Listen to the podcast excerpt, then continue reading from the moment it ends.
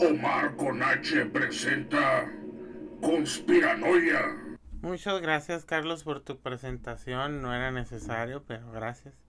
Este, eh, bueno, hoy vamos a hablar de un tema que la verdad llama mucho la atención, bueno a mí, porque pues es un tema que se me hace muy difícil de comprender, que es todo el tema de las computadoras, ¿no? Eh, a pesar de que muchos de nosotros usamos computadoras o celulares, la verdad en sí no sabemos cómo funcionan, ¿no? O sea, cómo son sus códigos, sus encriptaciones, su lenguaje y todo eso, ¿no? Cómo es que funciona o cómo es que las estamos usando ahorita y estas funciones que a nosotros nos hacen tan peladas, pero pues está todo basado en un programa que está tiene pues unos códigos de programación este que está hecha de esta manera y todo eso no eh, no es que por ejemplo nosotros ay güey cómo sabe o cómo ando los niños usan las tablets de que ay ya traen el chip integrado y por eso las saben usar muy bien no pues es que es cada vez más las hacen más fácil de manejar y pues los niños eh, empiezan a usar pues todas estas las tablets, iPhones, celulares y todo eso pues de una edad muy temprana. Por eso pues ya cuando crecen pues tienen una facilidad de usarlo pues que nos sorprende o les sorprende pues más a los adultos que pues que no usan mucho la computadora y muy poco el celular o que usan el celular pues de una manera pues muy básica, ¿no? Y pues bueno, yo me incluyo entre esas personas que en sí no saben mucho de computadoras, ¿no? Eh, pero sí, digo, pues sí es muy interesante, ¿no? Este video nació a partir de que estaba leyendo una noticia que me llamó mucho la atención y que pasó un poco desapercibida en el escenario internacional, pero que ya después investigando también dije en México, ay, güey. En, eh, en Costa Rica, hasta la fecha, desde el 17 de abril hasta la fecha, hubo un ciberataque. Eh, ese lo voy a mencionar hasta el final porque antes pues voy a tocar otros temas. Y pues solamente pues adelantándome a todo esto o hablar de, de Costa Rica y todo lo demás, eh, pues revisando cosas y así, eh, con información del 2021, México ocupa el primer lugar de ciberataques y como ya lo habrán visto en el título, pues de eso vamos a hablar de los de los ciberataques, cómo son y de los eh, las ciberorganizaciones criminales y el tipo de, de herramientas que, que, usan, ¿no? Eh, y pues solamente pues les quería decir eso, pues de que eh, de la región México tiene un 67% de intentos de ataque solamente este de, de, de aquí de, nuestro pues de nuestro país y de hecho el 30 de noviembre es el Día Internacional de Seguridad Informática y es cuando más se encuentran cosas relacionadas con la ciberseguridad, los ciberataques y todo ese show, ¿no? Eh, 60 60 eh, millones de ataques ocurrieron en México durante el primer semestre del 2021 y pues eh, México ocupa el primer lugar de la región con 67% de intentos de ataque, luego con Brasil con 17.8 y luego con Perú con 5.1. Eh, pues todo esto la mayoría son de extracción de, de, información o de, eh, de pedir recompensa, ¿no? Todo eso también lo voy a hablar más, más adelante y una de las que atacaron y que pues más se reconoce es la, la Lotería Nacional aquí de México. Para los que no sepan qué es la Lotería Nacional, pues es un juego de, de que tú compras un un boleto y ese boleto tiene unos números y ese número pues es premiado, ¿no? Eh, pues obviamente eh, hay mucha información en la Lotería Nacional y pues la sustrajeron y pues este pues ahí anda rondando la información de millones de personas que muchas veces la venden ya sea en, a empresas, en el mercado de la Deep Web, en la Silk Road. Eh, ay, que mamá se escucha este, la ruta de seda, ¿no? En inglés. Y pues para hacer ellos mismos sus propias cosas de cibercriminales, ¿no? Y voy a decir muchas veces cibercriminales o cibercosas, porque pues así se ciberdice, ¿no? Eh, solamente quería mencionar eso por, por, por lo de por lo de por lo de México y Latinoamérica y pues que es algo pues que sumamente llama la, la, atención, ¿no? Pues bueno, antes de entrar a, tema, quisiera pues algunos algunas cosillas que voy a mencionar y que pues que yo creo que sirven solamente para los que ya saben de recordatorio o para los que no lo saben o lo han leído o no han tenido tiempo de buscarlo pues, eh, de qué significan, ¿no? Así que se van a encontrar con un podcast sumamente tedioso, aburrido para algunos, o para la gente que está haciendo su quehacer, lavando los trastes, acostado, barriendo o algo, pues van a tener ahí un güey diciendo mamadas, ¿no? Y muchas de ellas que, pues que copié y pegué o que simplemente lo hice en términos más sencillos de, de entender eh, y pues sí, va a estar dos, tres largo, ¿no? Pues primeramente, ¿qué es el malware, no? Yo he escuchado esos términos, esos terminajos, esos cibertérminos. Y pues decía, pues malware, pues ha de ser algo malo, ¿no? Porque dice malware. Y pues fíjense que sí, o sea, eh, malware resulta de combinar los términos software y malicioso. El término abarca todos los tipos de, de aplicaciones malignas que pueden comprometer la seguridad de un dispositivo. Los virus y los troyanos son de este modo dos clases de malware. Ahora tenemos el ransomware. Su nombre no es casualidad. El término con el que comienza ransom es una palabra inglesa que significa rescate. El ransomware es un software extorsivo. Su finalidad es impedirte usar tu dispositivo hasta que hayas pagado un rescate. Normalmente una infección de ransomware ocurre del siguiente modo. Para empezar, el ransomware se introduce en el dispositivo. A continuación, dependiendo del tipo de ransomware, se cifra por completo el sistema operativo o solo algunos archivos. Finalmente, se le exige a la víctima el pago de un rescate. Existen básicamente dos clases de ransomware. El de bloqueo por un lado y el de cifrado por el otro. Y pues el de bloqueo afecta las funciones básicas del equipo y el descifrado cifra archivos individuales. Este tipo de malware no, no importa no solo por lo que hace, sino también por lo que afecta y pues el modo de, identificarlo y contrarrestar sus efectos. Eh, hay algunos tipos de ransomware que tienen sus propios nombres y que son famosos, como el Loki, WannaCry y Bad Rabbit, ¿no? Eh, lo de la extorsión por, por malware no es un invento del siglo XXI, pues ya se tiene registros que desde 1989 ya había una forma primitiva de, este tipo de, de, extorsión, ¿no?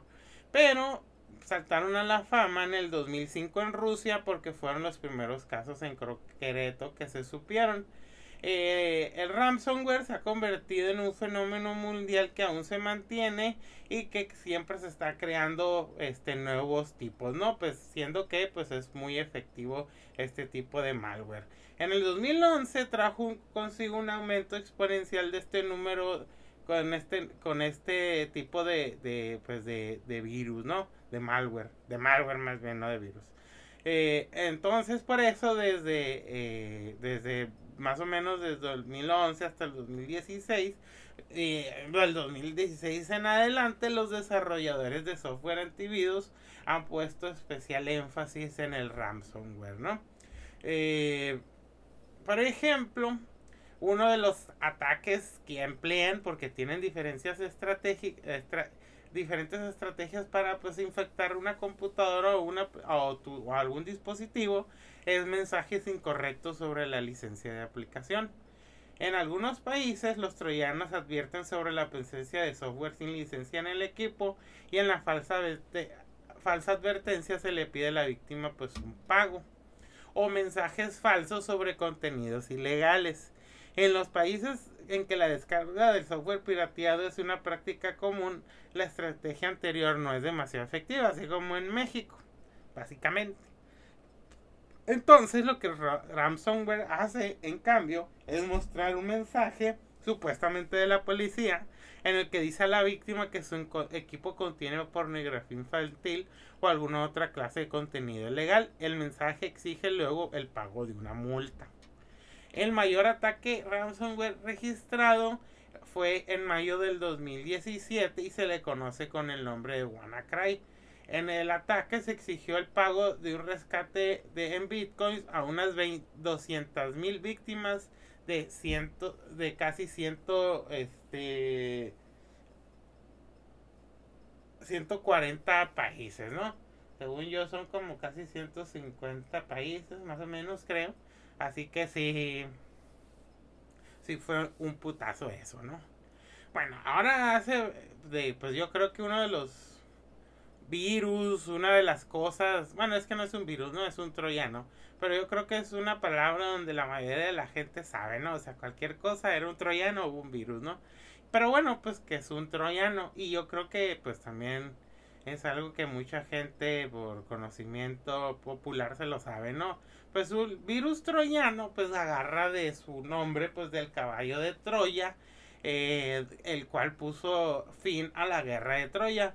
Pues básicamente es esto, ¿no? Pues los troyanos estaban peleando este en contra de los de los griegos este entonces pues los griegos estaban asediando Troya pues esto pues no fue muy fácil para los griegos y pues en una retirada táctica y pues en una estrategia sumamente inteligente que han pasado miles de años y aún se recuerda y pues este ha trascendido ahora sí hasta el mundo físico eh, los griegos le regalaron un caballo a los troyanos. Los troyanos, al ver este gigantesco caballo hermoso, pensando pues que era una ofrenda de paz y de que se habían rendido los griegos, pues tuvieron pues un pues una fiesta, ¿no? Esta fiesta donde los soldados de Troya pues se pusieron peditos, eh, festejaron, se desvelaron y pues ¿qué pasa? Pues el estómago del caballo pues se abre en la noche cuando pues ya estaban bien pedos los soldados y pues los soldados griegos masacran a los soldados troyanos, abren la puerta y pues de Troya, pues ahora sí arde, ¿no? Que arda Troya es lo que se menciona en esa popular frase, ¿no? Cuando, que significa que todo pasó a chingar a su madre, ¿no? Entonces, a partir de este mito del caballo de Troya, eh, se encuentra pues este, este, pues esta herramienta para eh, hacer estos ciberataques, ¿no? Y lo que pues ahora lo conocemos como un troyano, pues es este tipo de, pues, de herramienta maliciosa que su único propósito es causar estragos en las computadoras de las víctimas sin que lo sepan. Eh, lee contraseña, registra las pulsaciones del teclado, abre puertas de acceso para que entren más malware e incluso puede tomar de ren la computadora y lo que puede hacer es eliminar datos, bloquear datos, modificar datos, copiar datos, interrumpir el funcionamiento de computadoras o redes de computadoras, pero una diferencia que tiene eh, los troyanos de los virus y gusanos informáticos es que los troyanos no se multiplican, ¿no? Hay otros que sí se que sí se, se, se multiplican, ¿no?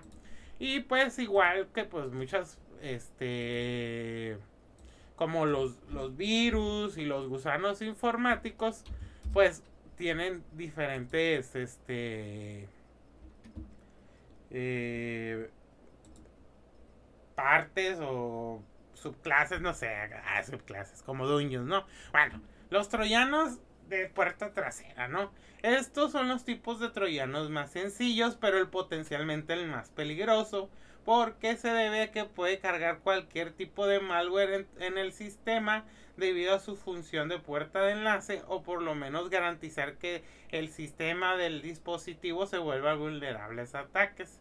A menudo se utiliza una puerta trasera para configurar botnet sin que tú lo sepas. Tu computadora se vuelve parte de una red zombie que utilizan para ataques.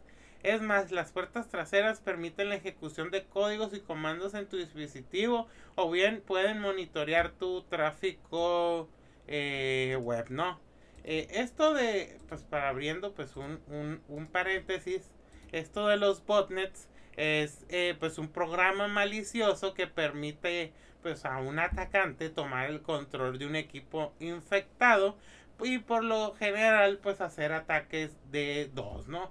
de dos o algo así, ¿no? Digo, e, eso también lo vamos a mencionar más, más adelante. Y por lo general, este, a veces no, no, no te roban información, ¿no? Básicamente lo que quieren es que tu computadora sea un zombie, pues para atacar, ¿no?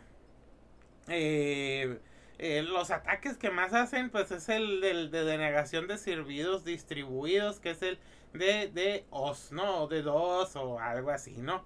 También hace para hacer envíos de spam, minería de bitcoins, robo de bitcoins, fraudes publicitarios y ataques de fuerza bruta, que lo que hacen es estar queriendo, eh, pues, eh, correr miles y miles de contraseñas y este o de robo de contraseñas o de IPs pues para, para adivinar las credenciales de inicio de sesión de algunos sitios web, ¿no? Y pues eso sería pues un, un, un botnet, ¿no? Ok, ahora sigamos con los troyanos.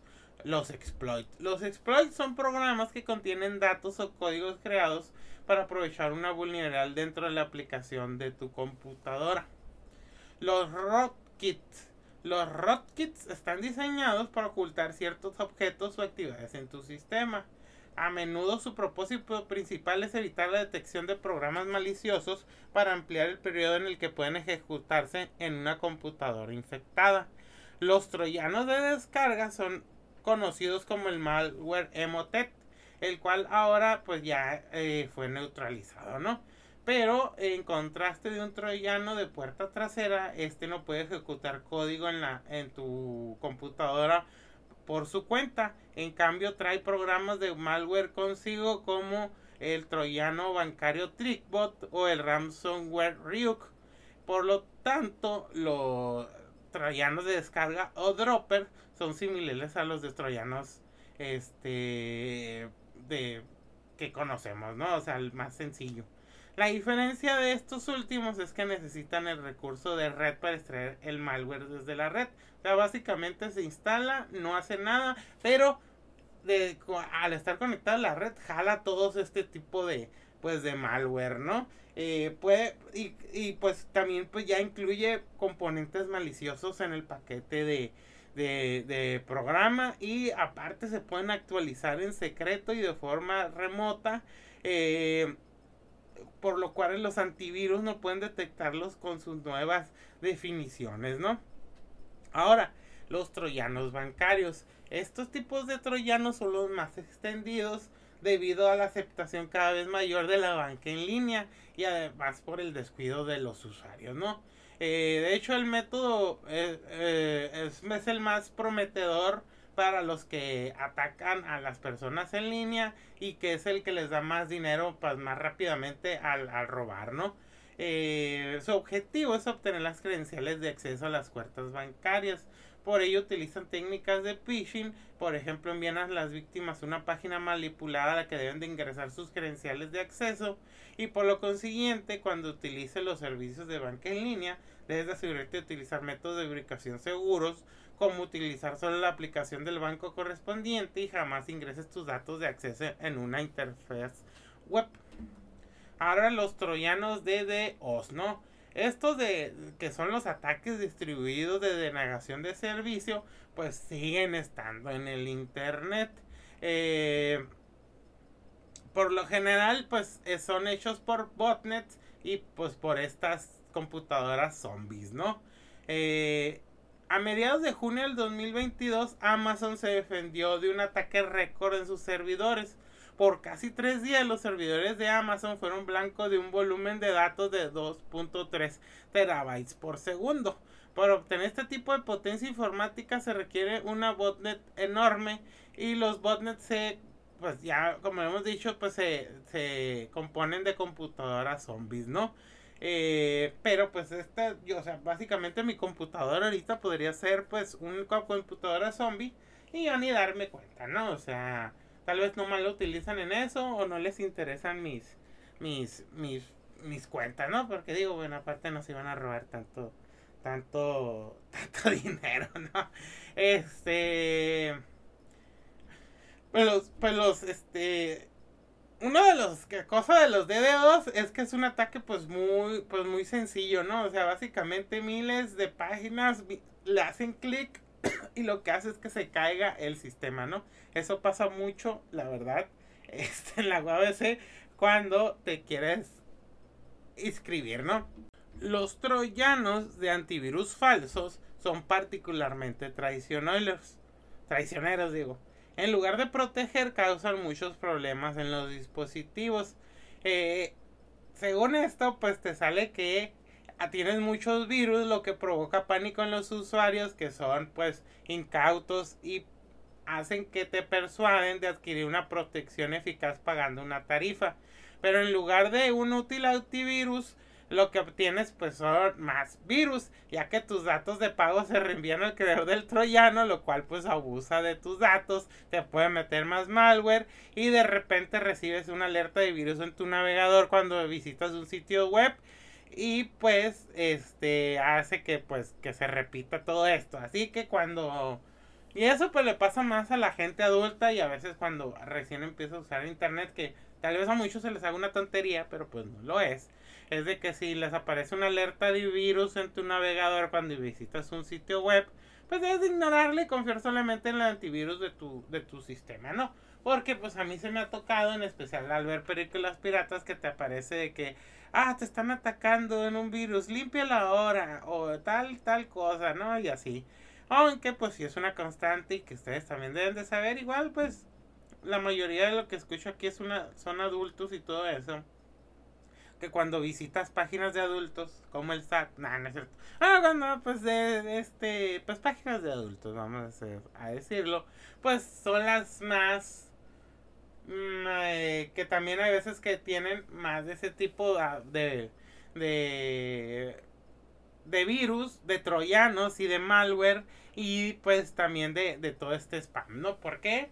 Porque sabe que la gente que visita ese tipo de cosas, pues va a darle clic a mm, cualquier cosa que le llame la atención o sabe que son personas mayores o son personas que solamente lo usan para eso, ¿no? Este, alguien que mira cosas para adultos pro, lo mira en Twitter o en Reddit. o compra eh, Pornhub o Xvideos, ¿no? Bueno, eso es lo que dicen. Bueno, este. Hay uno que me llamó mucho la atención y que, pues, igual no es tan. tan no tiene mucha explicación, pero que también cómo se adaptan a las nuevas tecnologías. Es que hay un, troy, hay un trojano, troyano que se llama GameTube. Este tipo de programa roba los datos de cuentas de usuarios de jugadores online.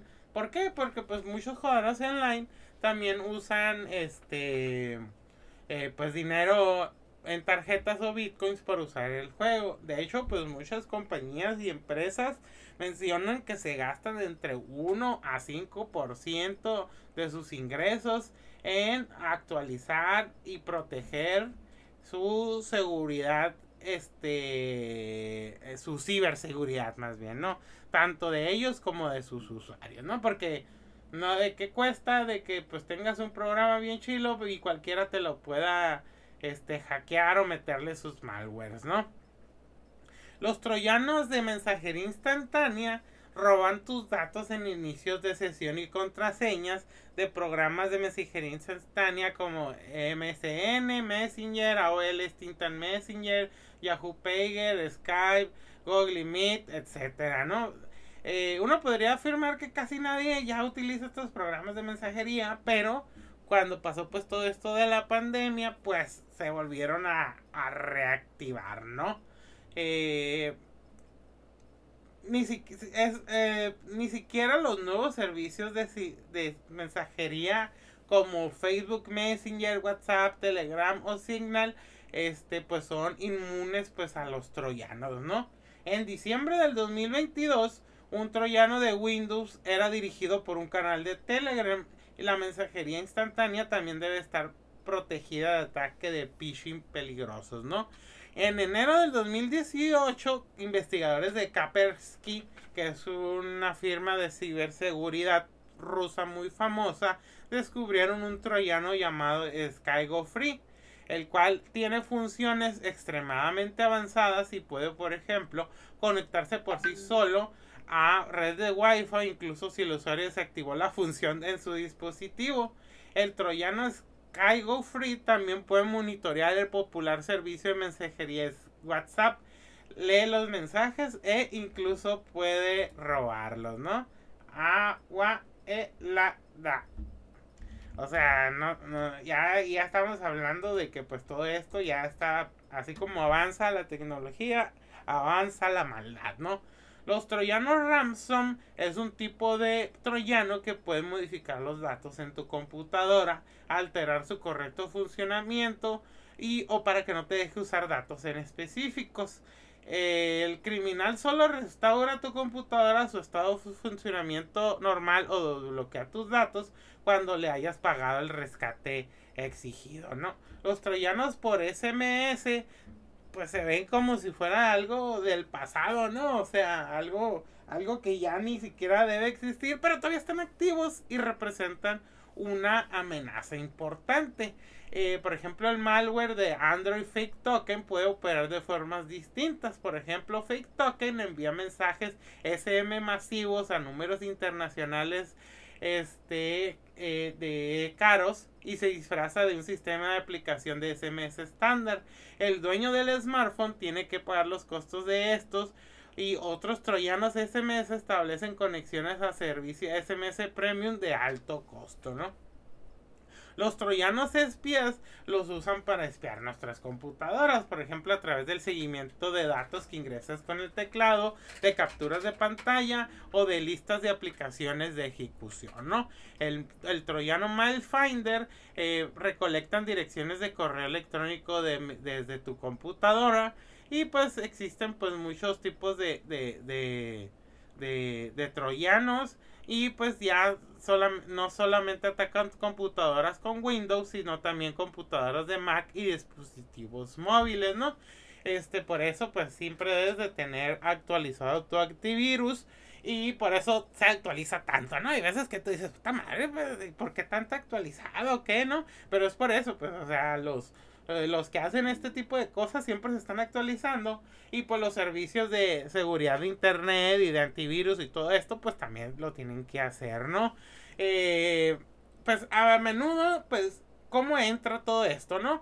Pues en archivos adjuntos infectados, mensajes de texto manipulado, eh, sitios web falsos y pues también hay tipos de troyanos que pues que te los instalan para espiarte, ¿no? Eh, por ejemplo, el software Pegasus de, de falsificación israelí se distribuye mediante la red de teléfono móvil y tiene pues un arsenal muy grande de opciones de intercepción de, de, los móviles, ¿no? Puede leer tu celular completamente, registrar llamadas, hasta puede utilizar tu teléfono como micrófono oculto y pues también, por ejemplo, en Alemania las autoridades policiales utilizan un troyano del Estado alemán por monitorear y rastrear criminales.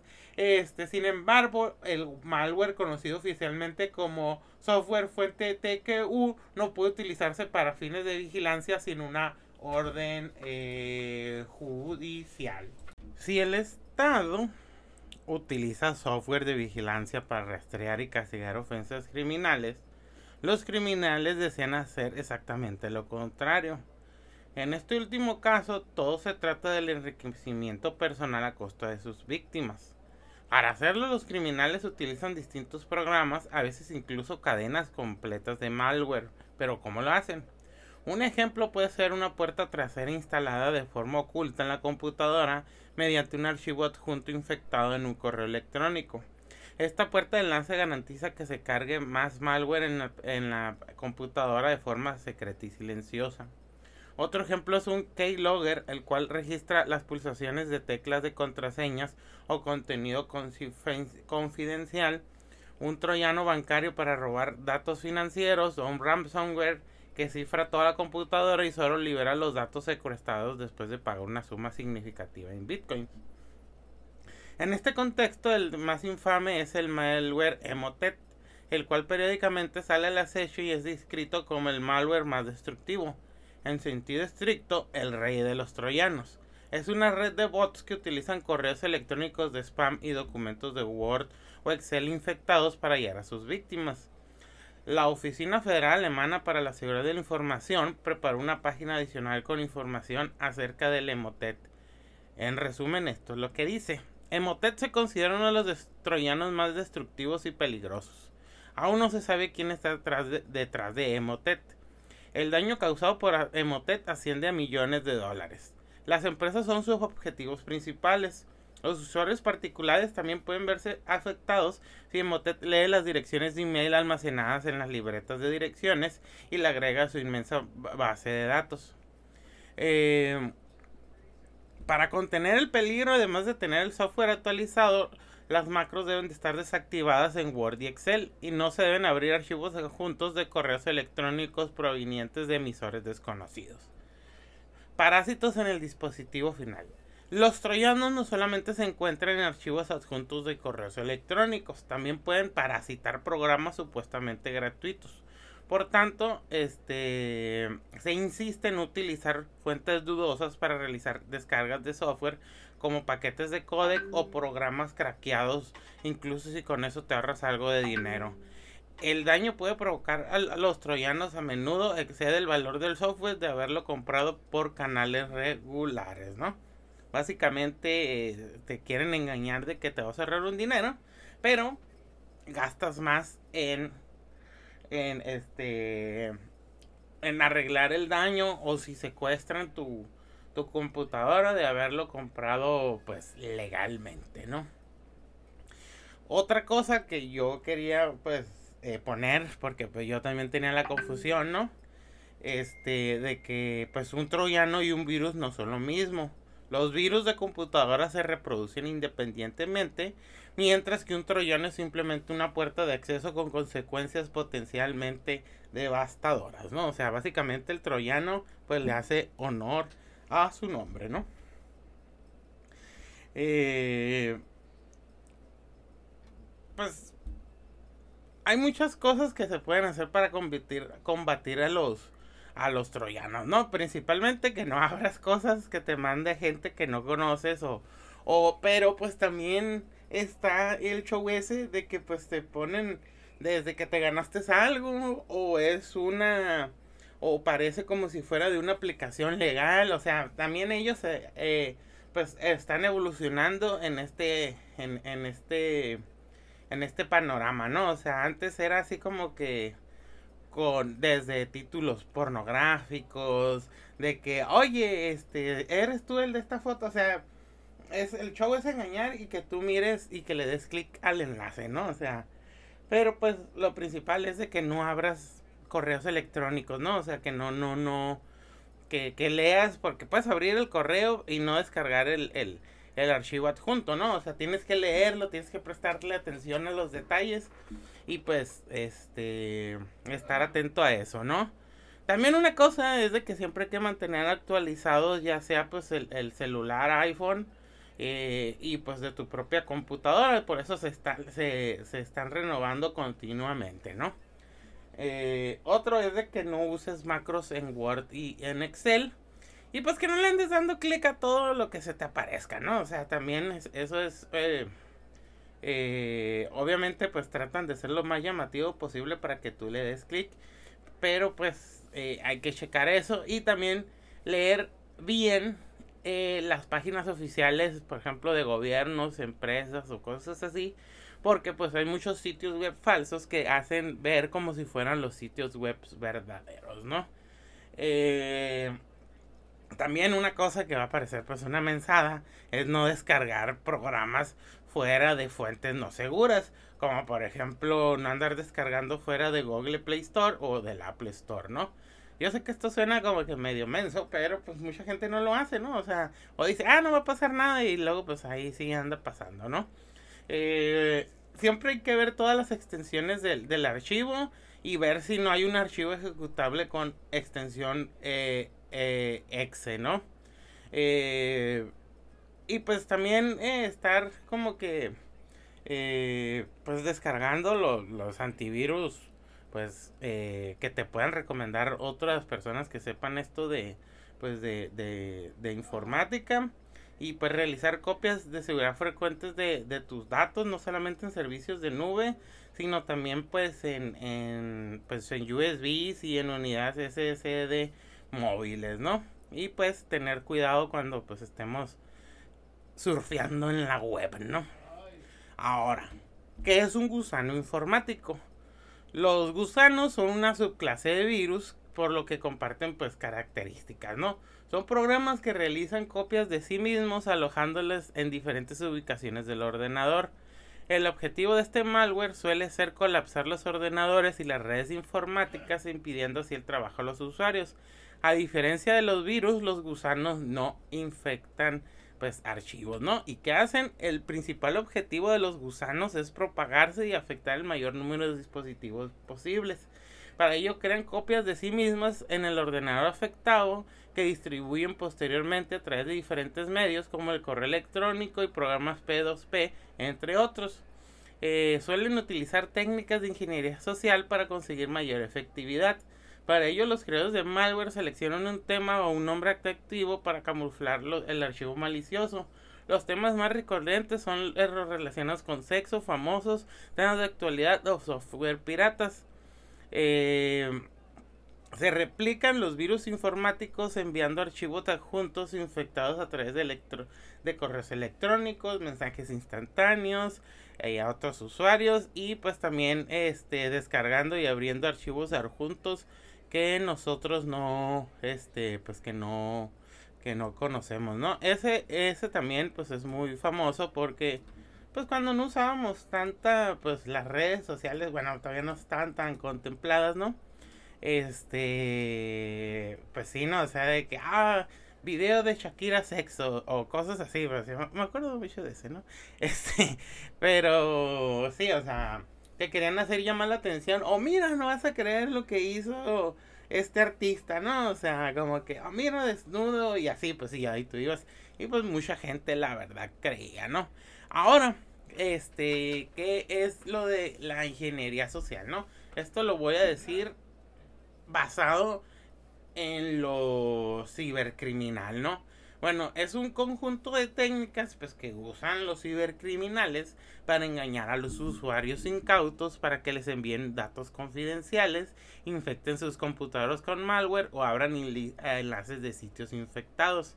Además, los hackers pueden tratar de aprovechar de la falta del conocimiento del usuario debido a la velocidad que avanza la tecnología numerosos consumidores y trabajadores no son conscientes del valor real de los datos personales y no saben con certeza cuál es la mejor manera de proteger esta pues información, ¿no? Pero tú dirás, pero ¿cómo funciona la ingeniería social y cómo te puedes proteger? Este, por ejemplo, están los clásicos correos electrónicos de phishing y estafas de virus con un gran contenido social, ¿no? Los correos electrónicos de phishing intentan convencer a los usuarios de que su origen es legítimo con la esperanza de obtener información personal o datos de la empresa por insignificante que parezcan. Por otra parte, los correos contienen archivos adjuntos con virus a menudo que aparentan provenir de contactos confiables y ofrecen un contenido multimedia que parece inofensivo como videos tiernos o divertidos. También había de gatos y perros, eso también me acuerdo, ¿no?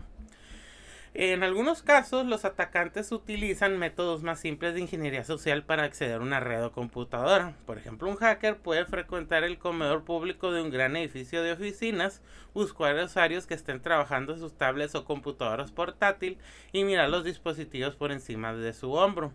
Con esta táctica pueden conseguir una gran cantidad de contraseñas y nombres de usuario, todo sin necesidad de enviar ni un solo correo electrónico ni de escribir una línea de código de virus.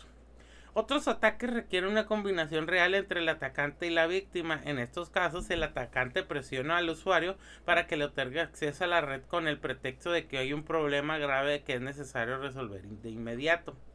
Los atacantes utilizan en igual medida la rabia, la culpa y la tristeza para convencer a los usuarios de que necesitan su ayuda y no pueden negársela. Para terminar, es importante prestar atención a la ingeniería social como un medio para crear confusión. Numerosos trabajadores y consumidores no se dan cuenta de que con un solo un poco de información, como el nombre, la fecha de nacimiento y la dirección, los hackers pueden acceder a múltiples redes haciéndose pasar por usuarios legítimos o miembros de, pues del personal, ¿no? Después de lograrlo, resulta fácil restablecer contraseñas y obtener acceso prácticamente pues eh, ilimitado, ¿no? Eh, pues eso pues más, más o menos este eh, sería lo que viene siendo la ingeniería social basada en, en lo, los cibercriminales, ¿no? Porque pues ah, también hay lo de la ingeniería social pues en la en la política, ¿no?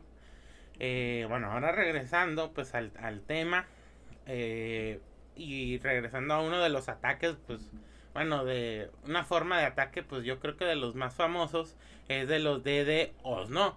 Eh, pues, ¿qué son los ataques DDoS? Son ataques de red distribuidos, a menudo que se conocen como ataques de denegación distribuida de servicio.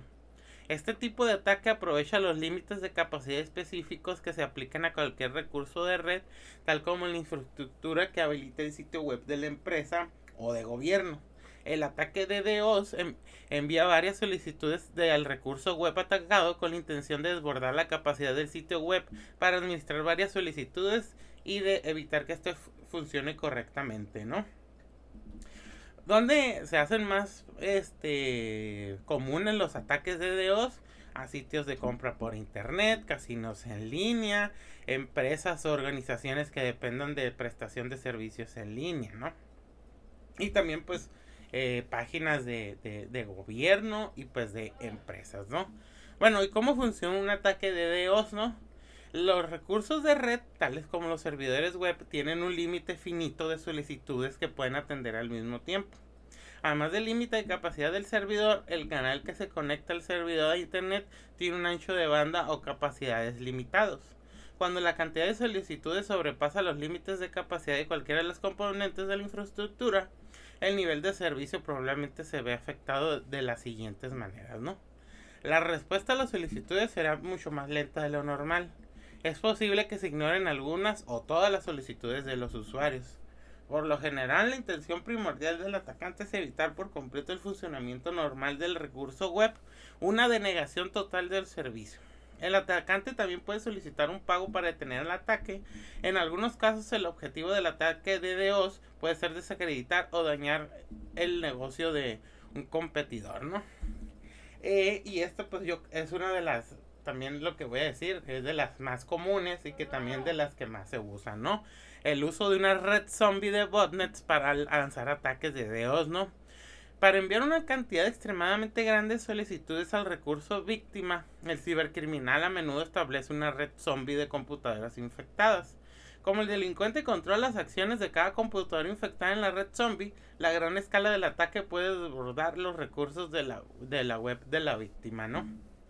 Ese pues es muy, muy común y ha pasado y hay veces que se han hecho sin que las personas, o sea, que sea un ataque declarado, ¿no? Como en la página de la UABC Aquí pues en Baja California, en Mexicali, es muy común que se caiga la página porque cuando son todo este show de las inscripciones y reinscripciones, pues miles de personas quieren acceder a la página y nunca la UABC o extiende el ancho de banda o las o, hace más grande el límite de accesos y muchas veces pues está caída, ¿no? ¿Por qué? Porque muchísima gente, miles de personas quieren acceder y pues se cae el, se cae la página, ¿no?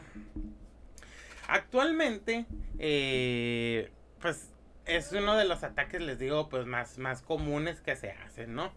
Y pues entre principios y mediados de los años 2000 este tipo de actividad delictiva era bastante común. Sin embargo, la cantidad de ataques de dos satisfactorios se han ido reduciendo. Probablemente esta eh, disminución de los ataques de DOS haya sido resultado de eh, las contramedidas que se hacen en contra de los ataques y porque se han hecho pues arrestos alrededor del mundo de las personas que hacen este tipo de ataques y pues, aunque ya no, o sea, sigue siendo pues una técnica pues muy, muy, eh, pues muy simple, ¿no? Pareciera pues muy, muy simple, pero sí, sí es este, eh, desastrosa para las páginas, ¿no? Bueno, ahora, eh, ¿qué es el phishing, no? Ya hemos hablado anteriormente del phishing, pero pues, ¿qué es el phishing? Que la verdad este está pues muy, este eh, ay, ¿cómo le diré? Pues está muy, muy curiosa, ¿no? Bueno, el phishing es el delito de engañar a las personas para que compartan información confidencial como contraseñas y números de tarjetas de crédito. Como ocurre en la pesca, existe más de una forma de atrapar a una víctima, pero hay una táctica del phishing que es la más común. Las víctimas reciben un mensaje de correo electrónico o un mensaje de texto que imita o suplanta una identidad de una persona o organización de confianza, como un compañero de trabajo, un banco, una oficina gubernamental. Cuando la víctima abre el correo electrónico o el mensaje de texto, encuentra un mensaje pensado para asustarse con la intención de debilitar tu buen juicio e infundirte miedo. El mensaje exige que la víctima vaya a un sitio web y actúe de inmediato, tendrá que afrontar pues alguna consecuencia, ¿no? Si el usuario pica el anzuelo y hace clic en el enlace, se le envía un sitio web que es una imitación del legítimo. A partir de aquí se le pide que registre con sus credenciales de nombre de usuario y contraseña. Si es lo suficientemente ingenuo y lo hace, la información de inicio de sesión llega al atacante que lo utiliza para robar identidades, sacar cuentas de banco y vender información personal en el mercado negro, ¿no? A diferencia de otros tipos de amenazas de Internet, el phishing no requiere conocimientos técnicos especialmente sofisticados. De hecho, según Adam Kugawa, director de Malwarebytes Labs, el phishing es la forma sencilla de ciberataque y al mismo tiempo la más peligrosa y efectiva. Esto se debe a que ataca al ordenador más vulnerable y potente del planeta, la mente humana. Los autores del phishing no tratan de explotar una vulnerabilidad técnica en el sistema operativo de un dispositivo, sino que utilizan ingeniería social. Desde Windows en iPhone a Mac y Android, ningún sistema operativo está completo salvo del phishing, con independencia de la sólida que sea su seguridad. De hecho, los atacantes a menudo recurren al phishing porque no pueden encontrar ninguna vulnerabilidad técnica. ¿Por qué perder el tiempo tratando de burlar capas de seguridad cuando puedes engañar a alguien para que te entregue la llave? En la mayoría de los casos, el eslabón más débil en un sistema de seguridad no es un fallo oculto en el código informativo, informático, sino una persona que no comprueba la procedencia de un correo electrónico. y por eso yo digo que es así como que la más, este, pues curiosa, ¿no? Porque ese, es eso, ¿no? O sea, eh, de hecho, pues, eh, más adelante les voy a mencionar uno de los ataques, o tal vez el ataque, pues, más famoso y que trascendió porque se hizo eh, bueno, se dice que es el que ha tenido, el único que ha tenido una consecuencia en el mundo real. Y pues es, es esto, ¿no? O sea, eh, las compañías de ciberseguridad hasta pueden ser engañadas con eso, pues ¿por qué? Porque siempre va a haber alguien que va a abrir el este, o sea, una de las más comunes es de que no puedo creer, ¿eres tú desnudo? O así, pues, o sea, tú podrías decir, bueno, pues, yo no, porque yo sé que no ha hecho eso, ¿no? Pero imagínate mandársela a cien mil personas. De esas cien mil personas, al menos tres pueden haber hecho eso o, o, o, podrían decir, ay, güey, no me acuerdo si lo hice o no lo hice, bueno, voy a ver, ¿no? O sea, ese es el show, ¿no? O sea, no es que se lo envíen a 10, 20, 100 personas, mil, se lo envían a miles de personas y saben que al aumentar el envío de esto, saben que al menos una, pues va a caer, ¿no? Y ese es el show de este engaño, ¿no? Eh, en la historia del phishing, este, es fácil de, de, de decir y también cómo se, cómo se formó la palabra, ¿no? Eh, está muy, eh, digamos que es como, en inglés pues se dice fishing, que es pescar. Eh, pescar pues se prepara un anzuelo para engañar pues al pez, se lanza y espera que pique. Eh, la PH se sustituyó por la F, que es la combinación entre phishing y phony, que es por lo del teléfono, ¿no? Y que pues es lo que apunta a su origen y esta también es una de las más viejas, ¿no? En los años 70 se formó una subcultura en torno a los ataques de baja tecnología para explotar el sistema telefónico. Los primeros hackers se llamaban freaks, o sea, P-H-R-A-K-S, ¿no? Una combinación de las palabras inglesas phone y freak, o sea, phone de teléfono y freak de raro o de freak. En una época en la que no había demasiados ordenadores en la red que hackear, el freaking era una forma común de hacer llamadas gratuitos de larga distancia o llegar a números que no salían en los listados o en la en la esta, ay, ¿cómo se llamaba? La amarilla, en la sección amarilla, ¿no? Incluso antes de que, que arraigara el término phishing, se describió en detalle una técnica de phishing en una representación del Grupo Internacional de Usuarios HP Interex en 1987, ¿no? Según esto, el, el, término se le atribuyó a un spammer y hacker de mediados de los 90 llamado Kansas Smith. Asimismo, según los registros de internet, la primera vez que se utilizó públicamente la palabra phishing phishing y quedó registrado fue el 2 de enero de 1996. La mención ocurrió en un grupo de noticias de Usenet denominado, denominado AO, AOL. En ese momento American Online AOL era el proveedor número uno de acceso a Internet con millón de conexiones diarias. Naturalmente la popularidad de AOL la convirtió en el blanco de estafadores los hackers y piratas informáticos la utilizaron para comunicarse entre sí ah, y, como, y para realizar ataques de phishing contra usuarios legítimos. Cuando AOL adoptó medidas para cerrar AOL, los atacantes recurrieron a otras técnicas, enviaban mensajes a los usuarios de AOL afirmando ser empleados de esta compañía y que les pedían que verificaran sus cuentas y facilitaran la información de facturación. Con el tiempo el problema creció tanto que AOL añadió advertencias en que todos los programas clientes de correo electrónico y mensajería instantánea indicando que nadie que traje en AOL le pidiera su contraseña e información de facturación. Ahora, fíjense, eso todavía se, se, se usa, ¿no?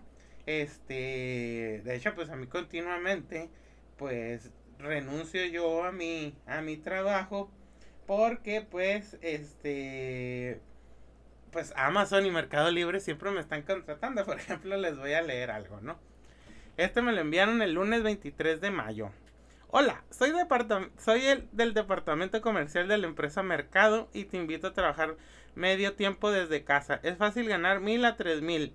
Los salarios se facturan por día. Para más información, agrégame al EDD http dos puntos diagonal diagonal api.whatsapp.com diagonal send eh, interrogación phone igual y ya todo eso o al WhatsApp y todo eso, ¿no? O sea, este, aquí hay otro, espérenme, déjenme, este, se los, se los digo, eh, así. Este fue el 23 de marzo, ¿no? Hola, ha sido seleccionado por un trabajo de medio tiempo, tiempo completo. Aceptar esta vacante y ya te mandan un enlace para que tú le des así like, ¿no? Digo, eh, estimado miembro, este es el centro de reclutamiento de Amazon. No se requiere experiencia. Salario diario de 500 a 2000. Contácteme. Eh, ajá. Mm, vamos a ver otro. Mm. Mm. Bueno, ya. Esos son, o sea, se siguen usando, ¿no? O sea, y, y pues yo creo que eso te de los trabajos también, pues, o sea, como saben que hay mucha gente desempleada a raíz de la, de la pandemia, o porque pues también se usó mucho en la pandemia, y de hecho hubo un incremento de ataques de ciberataques en la pandemia, este, pues es algo que se sigue usando, ¿no? Bueno, ahora regresando a la década de los 2000, el phishing dirigió su atención en contra de los sistemas de pago online. Se hizo común de que los phishers dirigieran su ataque a los clientes de servicios de pagos bancarios y online, en los cuales, según investigaciones posteriores, fueron identificados correctamente y asociados al banco que verdaderamente utilizaban. De igual forma, los sitios de redes sociales se convirtieron en el objetivo principal del phishing, que era atractivo para los defraudadores porque los detalles personales registrados en dichos sitios de utilidad son de utilidad para el robo de identidad, ¿no? Eh, los delincuentes registraron docenas de dominios que se hacían pasar por eBay y PayPal, imitándolos también que parecían reales y no se prestaban suficiente atención. Los clientes de PayPal recibieron entonces correos electrónicos de phishing con enlaces al sitio web falso pidiéndoles que actualicen los números de tarjeta de crédito y otra información personal. The Banker, una publicación propiedad de Financial Times, informó del primer ataque conocido de phishing contra un banco en septiembre del 2003. A mediados de la década del 2000, un software llave en mano de phishing estaba disponible en el mercado negro. Al mismo tiempo, grupos de hackers empezaron a organizar para elaborar sofisticadas campañas de phishing. Las estimaciones eh, perdidas debido al éxito de los ataques de phishing durante el periodo, eh, este periodo varían con una información de Gartner del 2007 que indica que 3.6 millones de adultos perdieron 3.200 millones de dólares entre agosto del 2006 y agosto del 2007. En el 2011, el phishing encontró patrocinios estatales cuando una presunta campaña china de phishing atacó cuentas de Gmail de altos cargos políticos y mandos militares de Estados Unidos y Corea del Sur, así como de activistas políticos chinos. En el 2013, en el evento posiblemente más famoso, se robaron 110 millones de registros de clientes y tarjetas de crédito de los clientes de Target por medio de la cuenta de un subcontratista suplantada con phishing. Incluso más infame fue la campaña de phishing lanzada por Fancy un grupo de ciberespionaje asociado con el Departamento Central de la Inteligencia ruso, la GRU, contra las direcciones de correo electrónico asociadas con el Comité Nacional Demócrata en el primer trimestre de 2016. En particular al director de campaña Hillary Clinton en las elecciones presidenciales del 2016, John Podesta, se le hackeó su Gmail con las filtraciones subsiguientes, después de caer en el truco más antiguo, un ataque de phishing que afirmaba que su contraseña de correo electrónico se había visto comprometida. Por lo tanto, haga clic aquí para cambiarla, ¿no? O sea, les digo, estos güeyes en vez de hackear la computadora, te hackean la mente. Ay, güey. Bueno, en el 2017 una estafa masiva de phishing engañó a los departamentos de contabilidad de Google y Facebook para que transfirieran su dinero, un total de más de 100 millones de dólares a cuentas bancarias en el extranjero bajo el control de un hacker, ¿no? O sea, fíjense. Bueno, los tipos de ataques de phishing. A pesar de sus muchas variedades, el denominador común de todos los ataques de phishing es el uso del pretexto fraudulento para adquirir datos valiosos. Algunas categorías principales incluyen el spear phishing. Mientras que la mayoría de las campañas de phishing envían correos electrónicos masivos al mayor número de posibles personas, el spear, spear phishing es un ataque dirigido. El spear phishing ataca a una persona o organización específica a menudo con contenido personalizado para la víctima o víctimas. Requiere un reconocimiento previo al ataque para descubrir nombres, cargos, direcciones de correo electrónico y similares. Los hackers utilizan en Internet para relacionar esta información con lo que han averiguado sobre los colegas profesionales del objetivo, junto con los nombres y las relaciones profesionales de los empleados clave en sus organizaciones. Con esto, el autor del phishing crea un correo electrónico creíble, ¿no? Spear fishing se, es pues otra vez es esta metáfora de pescar pero ahora con una lanza, ¿no? ¿Cuál es la diferencia entre pescar con un anzuelo con una lanza? Con un anzuelo no sabes con lo que vas a pescar, ¿no? O sea, eh, no estás tú eligiendo al pez, pero con la lanza tú estás viendo al pez y tú se la estás lanzando, ¿no? Por ejemplo, un estafador podría crear un ataque de spear phishing a un empleado cuyas responsabilidades incluyen la capacidad de autorizar pagos el correo electrónico aparenta proceder de un ejecutivo en la organización que exige al empleado que envíe un pago sustancial al ejecutivo a un proveedor de la empresa, cuando en realidad el enlace del pago malicioso lo envía el atacante. El spear phishing es una amenaza crítica para empresas y gobiernos y cuestan mucho dinero. Según un informe del 2016 de una investigación sobre el tema, el spear phishing fue responsable del 38% de los ataques a las empresas participantes durante el 2015. Eh, además, para las empresas estadounidenses implicadas, el coste medio de los ataques de spear phishing fue de 1.8 millones de dólares por incidente. Ahora, phishing por clonación. En este ataque, los delincuentes hacen una copia o clonan correos electrónicos legítimos enviados anteriormente que contienen un enlace o un archivo adjunto. El autor del phishing sustituye los enlaces o archivos adjuntos con contenido malicioso disfrazado para hacerse pasar por el auténtico. Los usuarios desprevenidos hacen clic en el enlace o abren el adjunto, lo que a menudo permiten tomar el control de sus sistemas. Luego el autor del phishing puede falsificar la identidad de la víctima para hacerse pasar por un remitente de confianza ante las otras víctimas de la misma organización. Ahora toca hablar sobre una de las estafas más curiosas y más famosas y que ah, pues esa también a mí me tocó cuando recién andaba ahí en la Universidad. Sí. 419 o estafas nigerianas, ¿no? Un extenso correo electrónico de phishing de alguien que afirmaba ser un príncipe nigeriano es una de las estafas más antiguas de Internet. Según Wendy Zamora, jefa del contenido en Malware, Malware Labs, el phishing del príncipe nigeriano procede de una persona que afirma ser un funcionario del gobierno o miembro de una familia real que necesita ayuda para transferir millones de dólares desde Nigeria. El correo electrónico se marca como urgente o privado y su remitente solicita al destinatario que proporcione un número de cuenta bancaria para remitir los fondos a un lugar seguro. En una divertida actualización de la clásica plantilla de phishing nigeriano, el sitio web británico de noticias Anorak informó en el 2016 que había recibido un mensaje de un correo de un tal doctor Bakere Tunde que afirmaba ser el director del proyecto de astronáutica de la Agencia Nacional de Investigación y Desarrollo Espacial de Nigeria.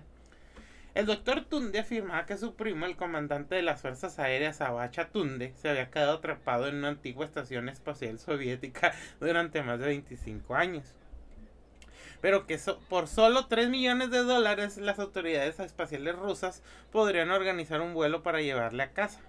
Todos los destinatarios tenían que lo que tenían que hacer era enviar la información de su cuenta bancaria para transferir la cantidad necesaria y el doctor Tunde les pagaría una comisión de 600 mil dólares, ¿no? Por cierto, el número 419 está asociado con una estafa con esta estafa. Hace referencia a la sección del Código Penal nigeriano que trata sobre el fraude, los cargos y las penas por este para los infractores, ¿no? De hecho, pues este se hizo tan famoso que yo me acuerdo que hay un capítulo donde el Riz este eh, menciona de que, que, de que le tiene que mandar este dinero a su amigo el general nigeriano o algo así. Ay, es que ya no me, de, no me, no me acuerdo, este, muy, muy bien, pero sí, es que nomás lo, lo, lo, lo menciona, lo, lo menciona como que bien, este, lo menciona bien, bien rápido, así como que, ah, bueno, tengo que ir a hablar con mi amigo el general, no sé qué chingados, si era un general como que, este, nigeriano, ¿no? Y pues también, ese también, pues me acuerdo también del, del general nigeriano, ese también a mí me, me, según esto era hacer como, era como para que le ayudaras a liberar Nigeria y que no sé qué, ¿no? Ok, ahora el phishing, el telefónico, ¿no? Con los intentos del phishing a través del teléfono, a veces llamados phishing de voz o phishing, el, el, phishing el phisher llamado, llama afirmando representar a tu banco local, a la policía, o incluso a una agencia tributaria, ¿no? A continuación, le asustan con un tipo de problema e insiste que lo solucione inmediatamente facilitando su información de cuenta o pagando una multa. Normalmente le piden que paguen con una transferencia bancaria o con tarjetas prepago porque son imposibles de rastrear. El phishing vía SMS o smishing es el gemelo malvado del phishing que realiza el mismo tipo de estafa, algunas veces con enlace malicioso incorporado en el que debe hacer clic por medio de un mensaje de texto SMS, ¿no? Y pues ese es el que a mí continuamente me quieren pues hacer, ¿no? Pero yo con trabajo le contesto a mi mami, menos le voy a contestar a Amazon, ¿no? Eh, una de las cosas que tiene esto, pues es que sencillamente es que no abras, no contestes a números que tú no conoces, que no identificas. Y pues que no andes abriendo enlaces que no son seguros o que no te parecen seguros. La verdad es que ninguna compañía o teléfono te va a pedir tu, tu, tu información o que metas tu clave en algunas partes, ¿no? O sea, eh, de hecho, las mismas compañías ya te dicen de que tu, el operador nunca te va a pedir tu contraseña, tu número de, tal o, cosas así, ¿no? Es depende de la compañía, ¿no? Eh, yo sé que esto es difícil porque hay veces que eh, pues parecen muy reales, ¿no? Pero pues ¿qué debes de hacer? Pues la verdad si ya tienes la duda, lo mejor es dudar y dejarlo, ¿no? Por más de que, o sea, la neta ya hubieras recibido esa información a través de correo electrónico, tu número, te hubieras entrado por Facebook o algo. O lo mejor es para salir de duda es buscar en internet el número. Pero bueno, hay veces que también cuando buscas por internet algo y te metes, te pueden engañar también con los primeros este opciones también, ¿no? Ese es otro tipo como de de tipo de tipo este estafa, ¿no? Eh, siempre los mensajes van a sonar como que aterradores, ¿no? Así como de que si no lo haces, actúa ahora. O usan un lenguaje pues muy, muy alarmista, ¿no? Porque por lo general las empresas no, pues que no usan, ¿no? Así que, pues tengan cuidado, ¿no? Básicamente es, es, es eso, tener cuidado y que pues cuando te parece algo extraño es mejor no hacerlo, pues por más este peligroso que parezca o que alarmante, no, a lo mejor es no hacerlo, ¿no? Bueno, ahora les voy a dar una lista de los grupos cibercriminales pues más famosos, ¿no? El DarkSide. Desde su aparición inicial en agosto del 2020, los creadores del ransomware DarkSide y sus afiliados han lanzado una ola de delitos a nivel mundial que ha afectado a organizaciones de más de 15 países y a múltiples industrias verticales. Como muchos de sus pares, estos ciberdelincuentes llevan a cabo una extorsión multifacética en que los datos se exfiltran, también conocido como extrusión o exportación de datos. Es cualquier transferencia, copia o exportación no autorizada de datos de un dispositivo informático y cifran en su lugar lo que les permite exigir el pago del desbloqueo y la no divulgación de los datos robados para ejercer más presión sobre las víctimas. El ransomware DarkSide funciona bajo la modalidad del ransomware como servicio RAES, en el que las ganancias se comparten entre sus propietarios y socios o afiliados que brindan acceso a las organizaciones e implementan el ransomware.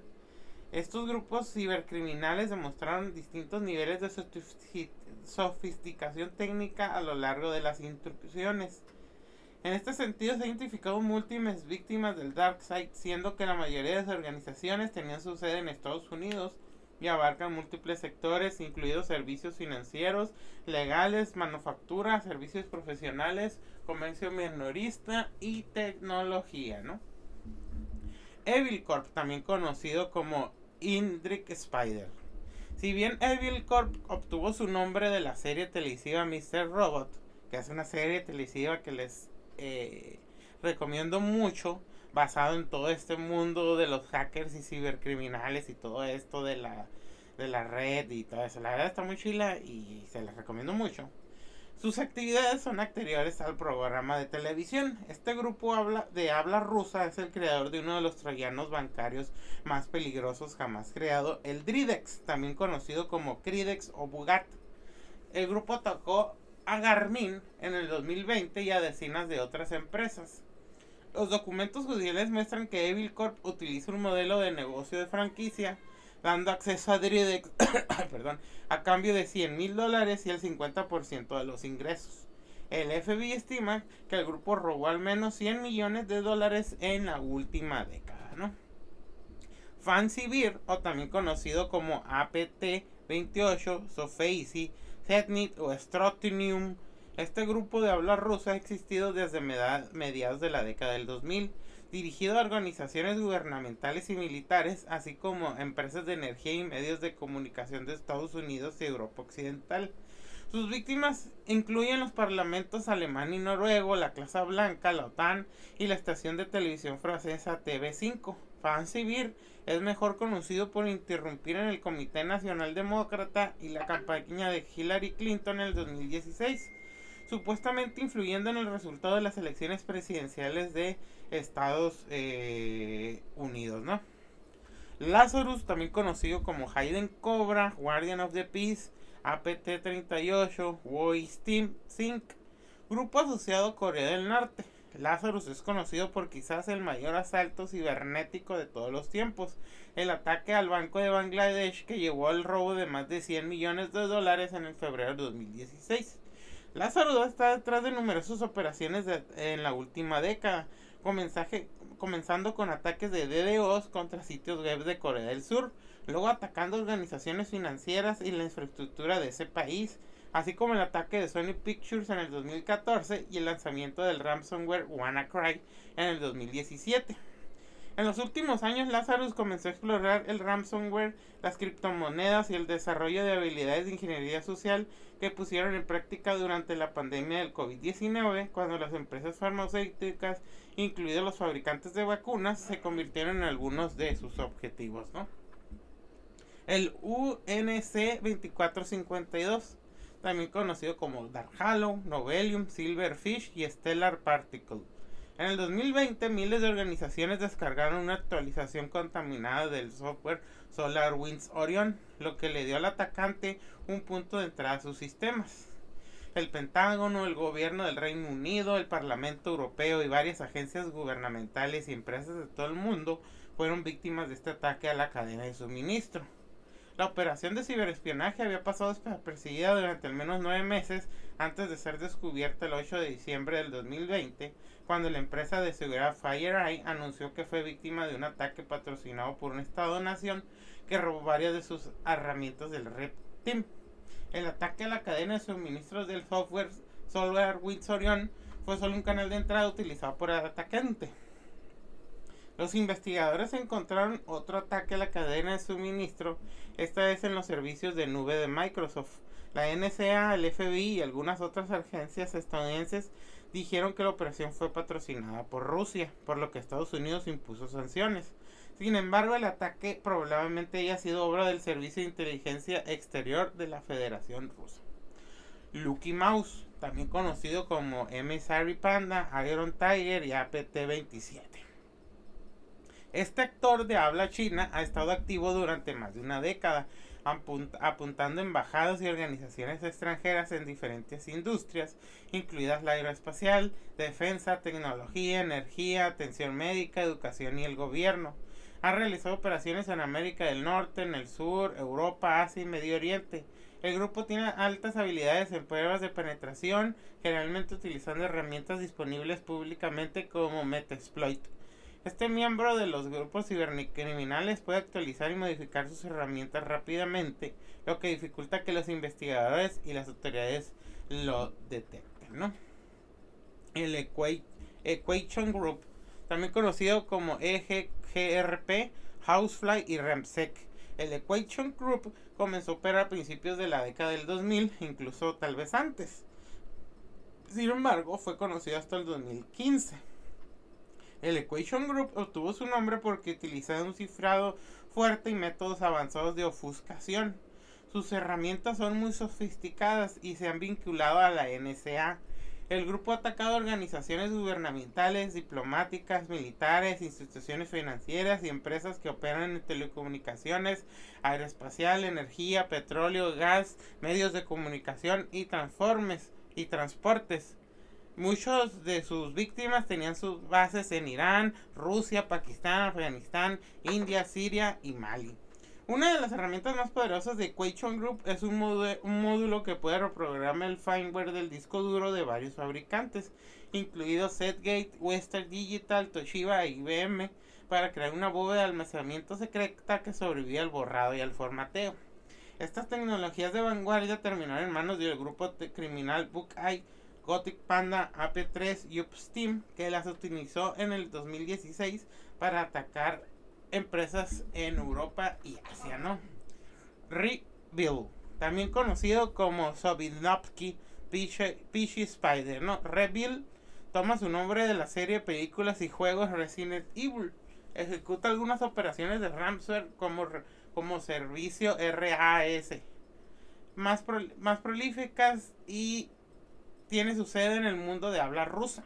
El grupo fue visto por primera vez en abril del 2019 y entre sus víctimas, víctimas se encuentran Acer, Honda, Travelex y los fabricantes de whisky Jack Daniels y Brown Forman. Los desarrolladores actualizan periódicamente el ransomware reveal para evitar la detención de ataques en curso, ¿no? Wizard Spider. El grupo de habla rusa se vio por primera vez en el 2016, pero se ha vuelto cada vez más sofisticado en los últimos años creando varias herramientas utilizadas para el ciberdelito. Al principio, Wizard Spider era conocido por un malware bancario de productos básicos TrickBot, pero luego expandió su conjunto de herramientas para incluir Ryuk, Conti y Bazaar Loader.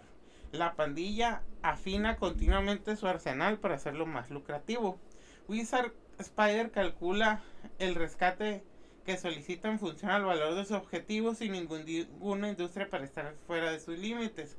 Durante la crisis del COVID-19 atacó decenas de organizaciones de salud de Estados Unidos con Ryuk y Conti. Son este eh, Ryuk, Conti, Bazaar Loader y Trickbot y todo eso, pues son, son herramientas que, que, que usan para para hacer este estos estos este eh, ataques de hecho pues el del Ryuk lo toman del nombre de un demonio que sale en un manga de, eh, de Death Note, ¿no?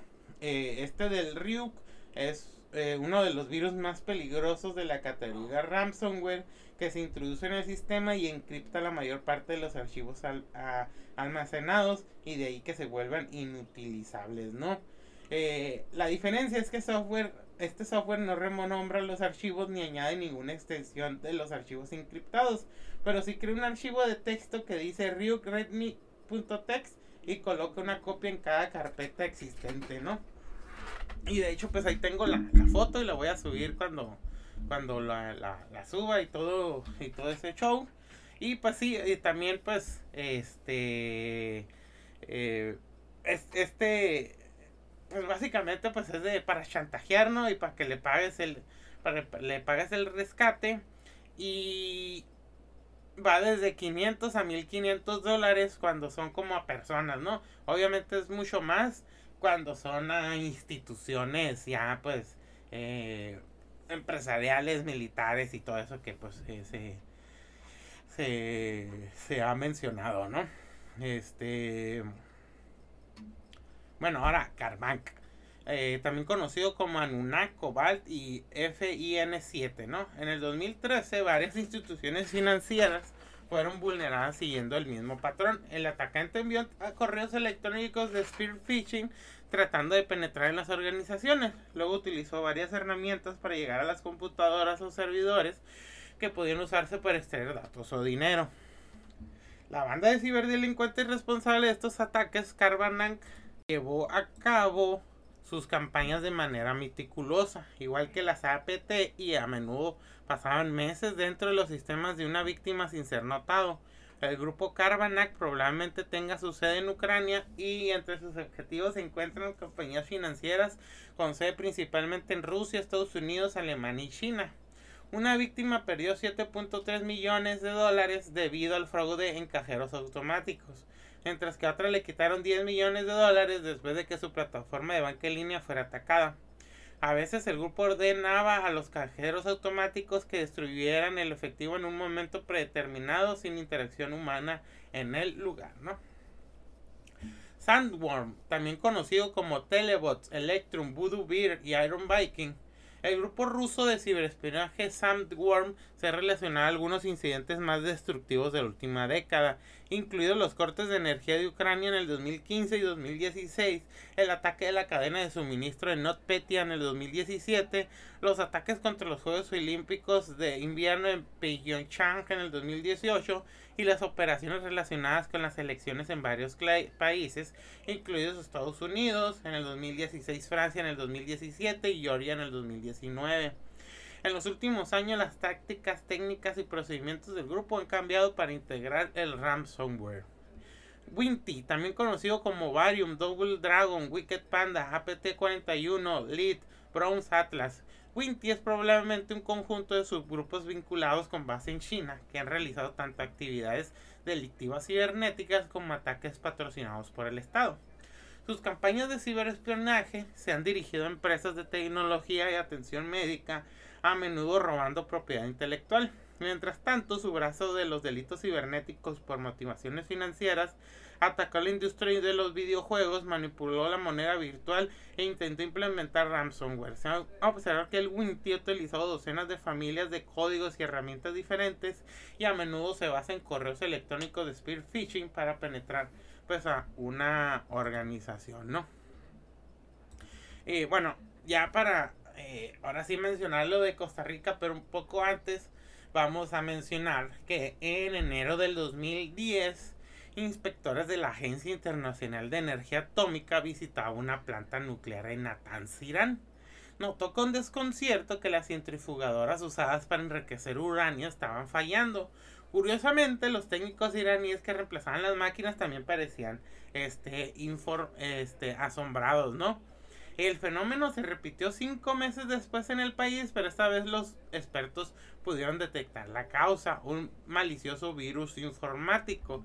El Stuxnet tomó el control de mil máquinas que participaban en la producción de materiales nucleares y les dio las instrucciones de autodestruirse, ¿no? Fue la primera vez que un ataque cibernético logró dañar las infraestructuras del mundo real. Este el Stuxnet es un código altamente avanzado que ha sido diseñado con una mentalidad pues este de, guerra, ¿no? Primeramente el Stuxnet penetró la red iraní. Eh, según esto, la firma de seguridad cibernética Simatek Stuxnet probablemente llegó al programa nuclear de Natanz en Irán en una memoria USB infectada. Alguien tuvo que haber insertado físicamente la USB a la computadora para conectarla a la red y el gusano así penetró el sistema de información de la planta. El gusano se propagó a través de las computadoras, buscó el software que controla las máquinas eh, centrifugadoras estas máquinas centrifugadoras giran a altas velocidades para separar los componentes. En la planta de Natas, las centrifugadoras estaban separando los diferentes tipos de uranio para aislar el uranio enriquecido, que es fundamental para la energía y como las armas nucleares, ¿no? El gusano encontró el software que controla las centrifugadoras, se insertó en él y tomó el control de las máquinas llevó a cabo dos ataques. Primer, en primer lugar, hizo que las centrifugadoras giraran peligrosamente rápido durante 15 minutos antes de volver a la velocidad normal. Luego, aproximadamente un mes después, desaceleró las centrifugadoras durante 50 minutos y esto lo repitió en distintas ocasiones durante varios meses, ¿no? Con el tiempo, la tensión provocada por las velocidades excesivas causó que las máquinas infectadas, unas mil, se desintegraran. Durante el ataque cibernético, alrededor del 20% de las centrifugadoras de la planta de Natats quedaron fuera de servicio, ¿no?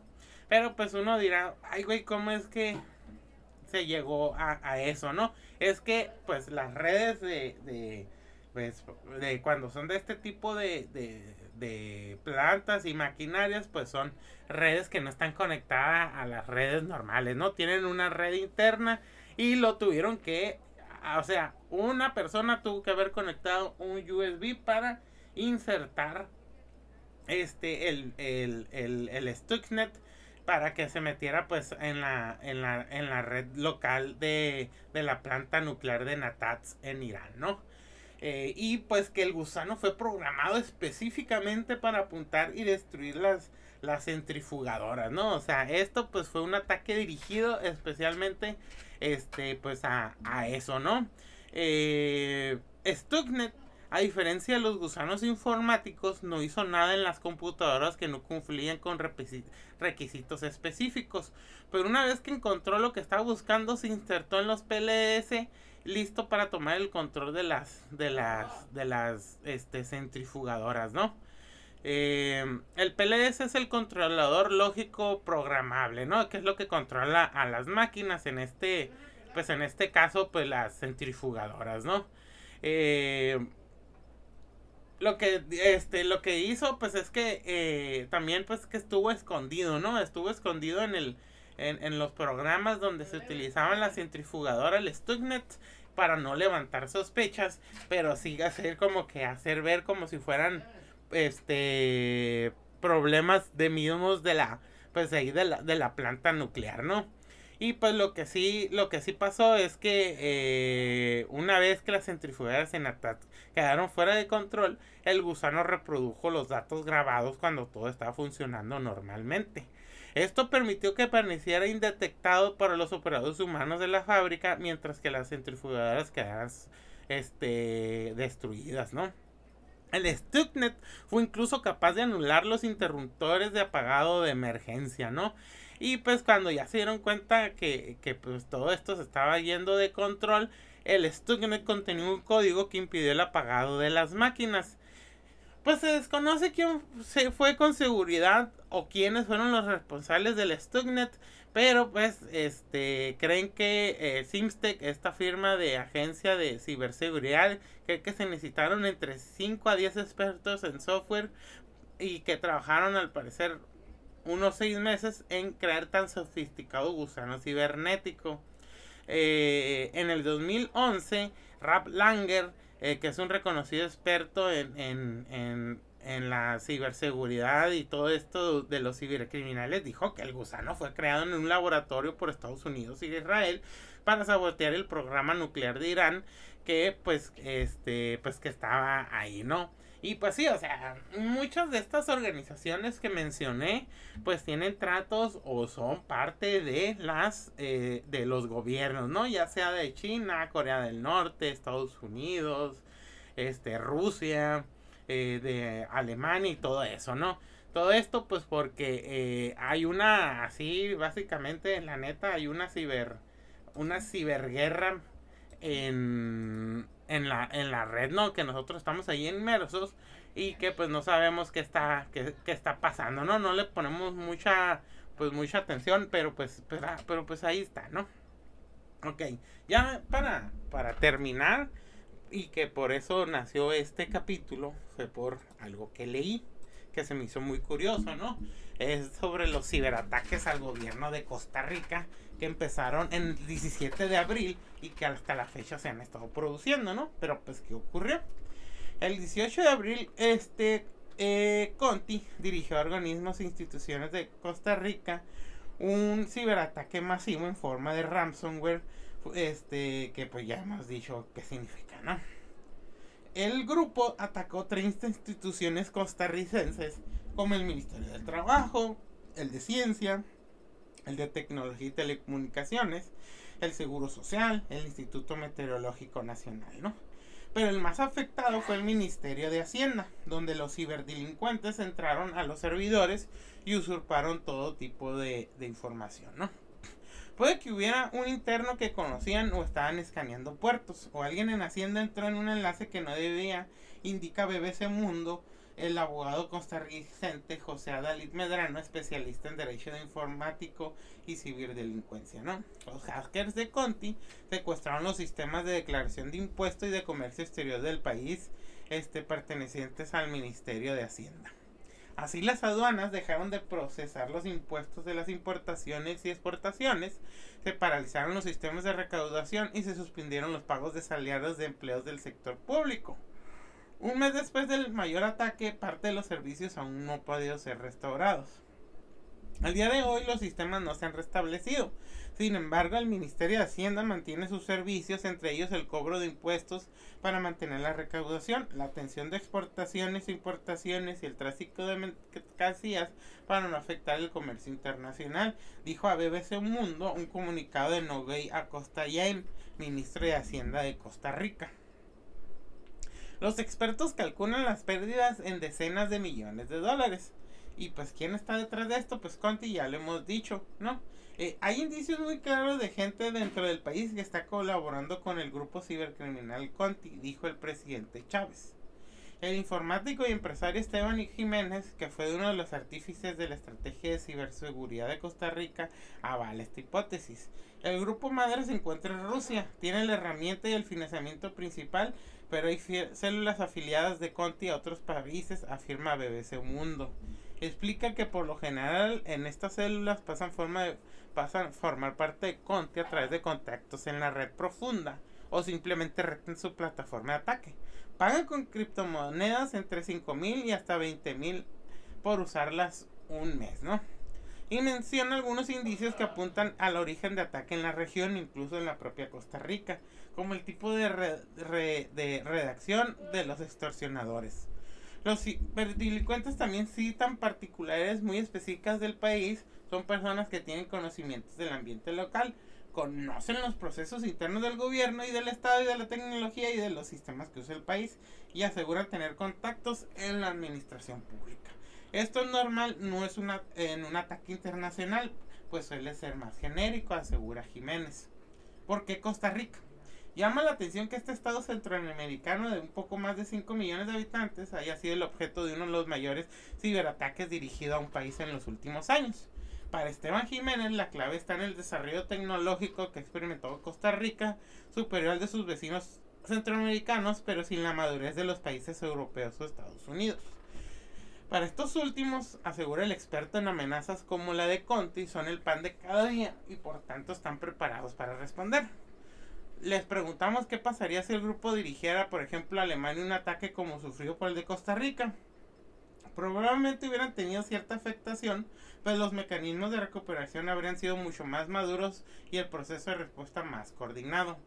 Costa Rica explica, se ha perfilado en los últimos años para desarrollarse como una de las grandes eh, economías de la región y al digitalizar un país se amplía la superficie de entrada y esto es una motivación para que Conti que la, la ve, pues que la ve vulnerable, ¿no? José Dalis Medrano, por su parte, cree que la escasa seguridad de sistemas conterricentes invitó a los hackers, pues, a atacar, ¿no?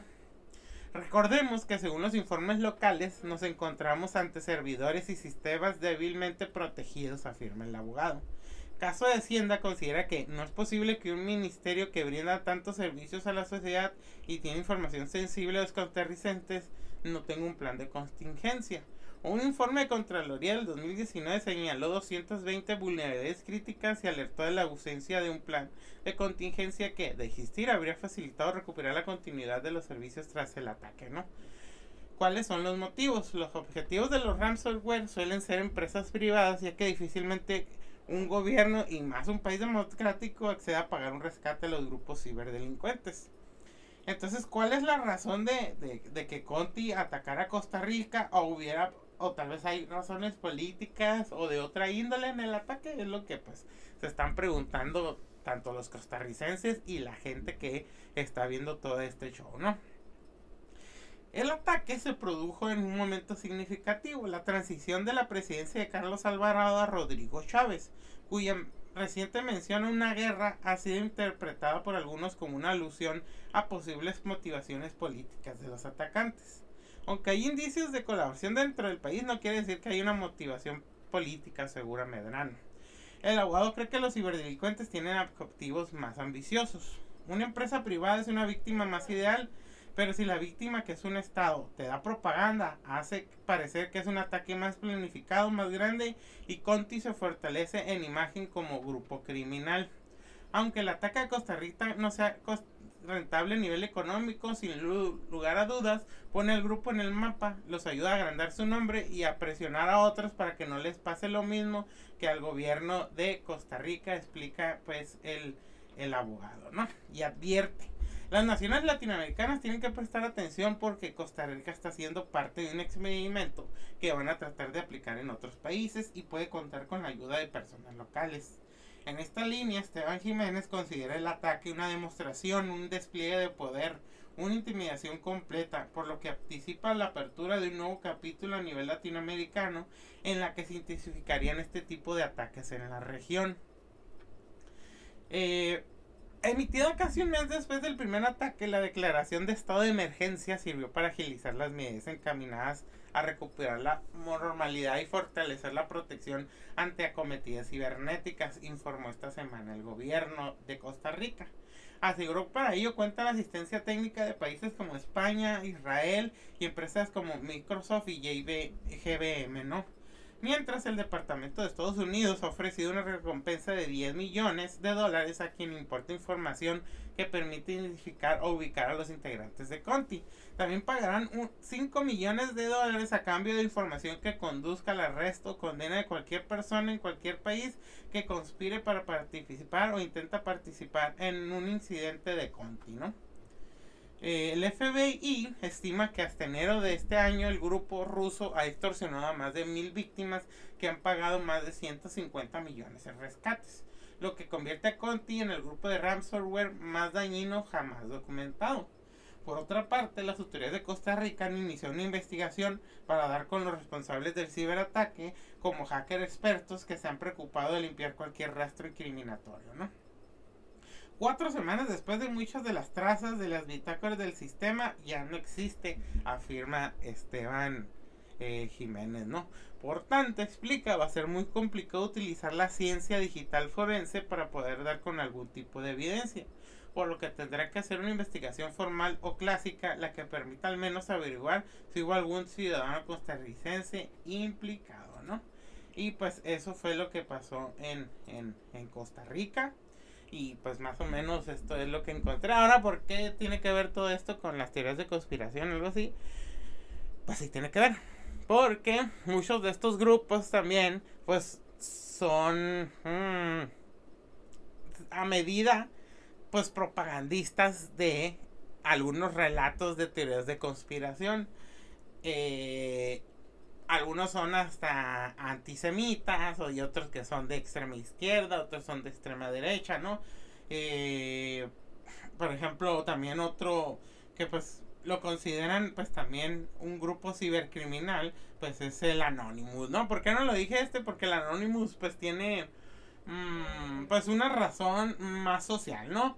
Eh, estos sí son pues ya son ataques más combinados y pues ya son entre criminales y pues criminales que están al servicio de estado, mientras que Anonymous, pues a lo que se sabe, ¿no?